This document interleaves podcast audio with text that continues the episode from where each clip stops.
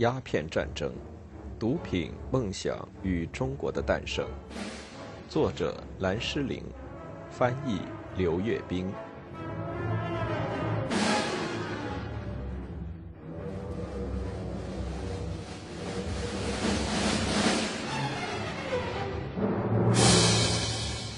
中文版序。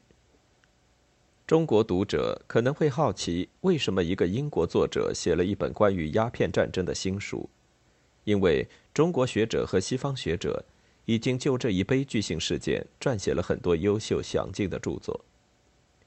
我在撰写本书时，的确受到了这些学者们非常大的帮助和启发，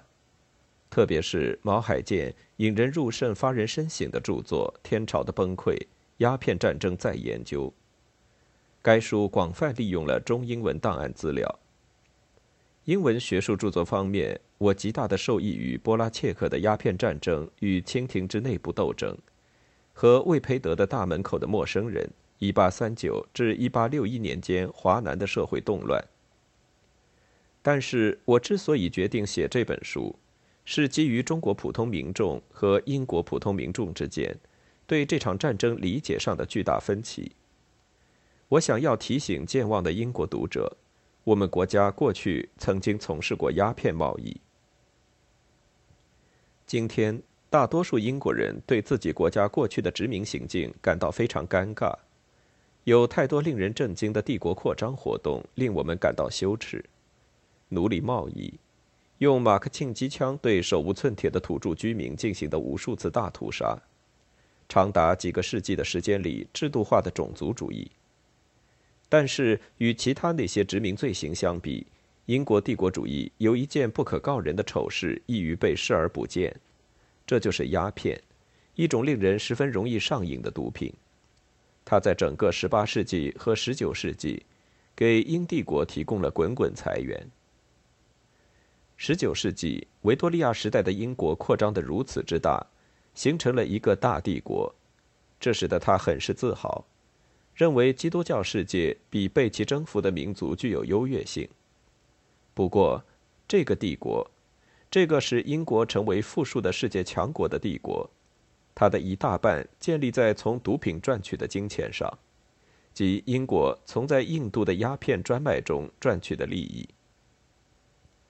十八世纪后期，英国得到孟加拉后，迅速在那里建立起鸦片制造垄断制度。强迫当地印度农民签订种植罂粟的合同。到收获季节，鸦片汁原液在英国开办的工厂里加工成产品，装进芒果木箱子，然后以极高的利润卖给中国。英国不光是从事鸦片贸易赚取利润，还为鸦片发动战争。由于中国政府拒绝使鸦片走私贸易合法化。英国于1839至1842年间和1856至1860年间发动了针对中国政府的军事远征，在此过程中，英国获取了现今香港版图的大部分，却声称它的主要目的是打开中国自由贸易的大门。英国在亚洲从事鸦片贸易及为之发动战争的历史，是明显的机会主义和伪善行为，因为他的政客、商人和军人。都隐瞒了他们是在文明和进步的幌子下，为保护非法的毒品贸易而战的事实。从很多方面来说，鸦片对英帝国都很重要。在华南，鸦片换成白银，白银为英国公众购回茶叶，因而鸦片扭转了英国在亚洲的贸易逆差，为英国人的茶叶嗜好提供了资金。相应的。茶叶交易的税收又为皇家海军提供了很多费用。一八五零年代以后，向中国出售鸦片的收入实际上负担了英国统治印度时期的大部分费用，并为英国在印度洋沿岸的贸易提供了白银。十九世纪，严格管理的鸦片生产还为新加坡提供了大部分的政府财政收入。不过，在我看来，英国一直竭尽全力忘记他与中国打了两次鸦片战争的事实。在英国中学和大学的历史课上，看不到鸦片战争的内容是十分可能的。英国对于这两次战争的健忘症早就开始了。还在1900年前后，一些英国历史教科书在谈到香港和英帝国在东方的管辖范围时，就不再提到第一次鸦片战争，而是委婉地写道：“他们在1842年得到了那个岛。”第二次世界大战之后，随着香港成为自由的全球金融中心，它的殖民地的历史逐渐被抹去。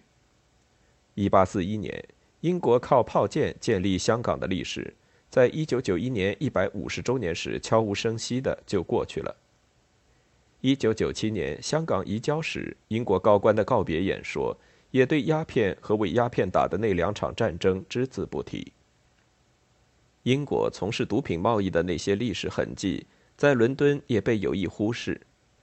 在整个19世纪和20世纪的大部分时间里，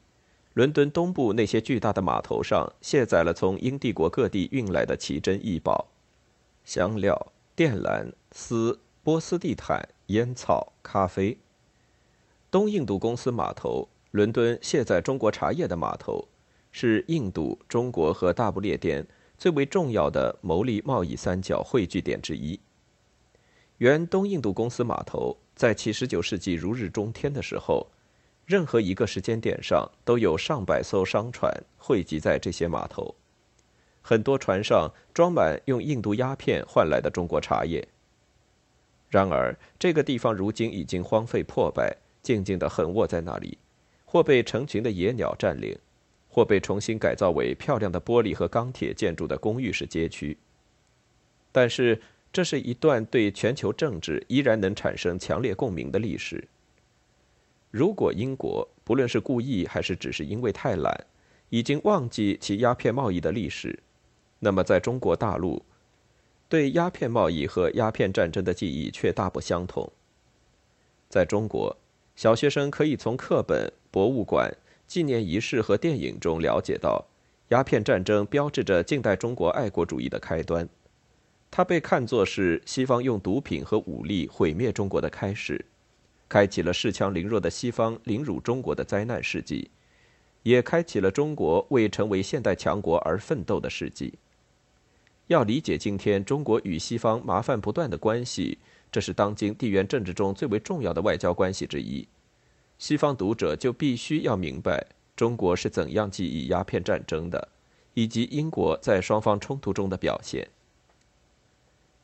不过，在利用中英文原始资料和二手资料研究鸦片战争的过程中，我也发现这段历史中有让我吃惊的细节。这些细节与我所熟悉的历史大不相同。撰写一部关于鸦片战争的著作，几乎改变了我对于中国的每一个偏见。很久以来，鸦片战争被明确看作是一场不同文明之间的冲突，即扩张主义、自由贸易的英国与顽固排外、闭关锁国的中国之间的冲突。很多西方人依然认为，自远古以来，中国就是一个一成不变的地方，其人民一直认同于一套单一的核心的政治和文化理念。但是在1839年，中国与英国开始进行第一次鸦片战争时，情形却并非如此。当时的中国是一个躁动不安的衰败中的帝国，到处是对帝国中央政府没有忠诚感的心怀不满的人。很自然，如果中国老百姓的生命、家庭或财产受到威胁，他们就会与英国人作战。但是，也有很多人把这场战争看作是从英国人那里挣钱的机会。他们向英国人出售补给品，为英国人导航领路，甚至为英国人提供情报。所以，中国在据称与英国作战的同时，也是在与自己作战。在广州被围困期间，城里的中国军队却在忙于抢劫、杀人，乃至互相猎食，以至于不能同仇敌忾。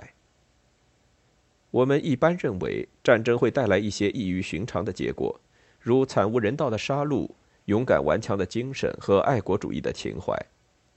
不过，人们在单调乏味的和平时期常犯的错误，在战争中也普遍存在。鸦片战争期间，迫在眉睫的人员伤亡和物资耗费，并没能阻止悲剧性的粗心大意的官僚行为发生。在人民被杀戮、城镇被攻陷的时候，中国负责指挥这场战争的有关官员却藏匿或丢失了英国关于战争要求的文件副本。他们厚颜无耻地向皇帝撒谎，把事实上的一败涂地说成是大获全胜。一个将领在本该指挥一场战斗的时候，却因鸦片烟瘾发作而头昏脑胀，以致不能指挥作战。这场战争打了两年半时间，花费了数千万两银子，牺牲了几千人的生命。皇帝却在给他的一个前线大臣的华丽丽的谕旨中询问，他想知道英国到底在什么地方。因而，我写这本书有两个目的：其一，我希望将英国读者从他们对我国曾充满鸦片的历史的健忘症中唤醒。其二，我还想描述这场战争纷繁复杂的某些方面。我使用的很多英文原始资料是由维多利亚时代参与这场战争的英国军人撰写的，他们是把它纯粹当成一场军事行动来记述的。但是战争从来不是这么简单，战争充满了伤害、机会主义、错误、谎言和喧嚣。对鸦片战争的研究会给我们多方面的启迪，关于中国和英国的历史，关于个人的痛苦经历和文化冲突，关于政府和社会的功能或机能失调，关于人们在绝望状态下产生的折中妥协、错置失宜、欺瞒哄骗，以及悲剧结局。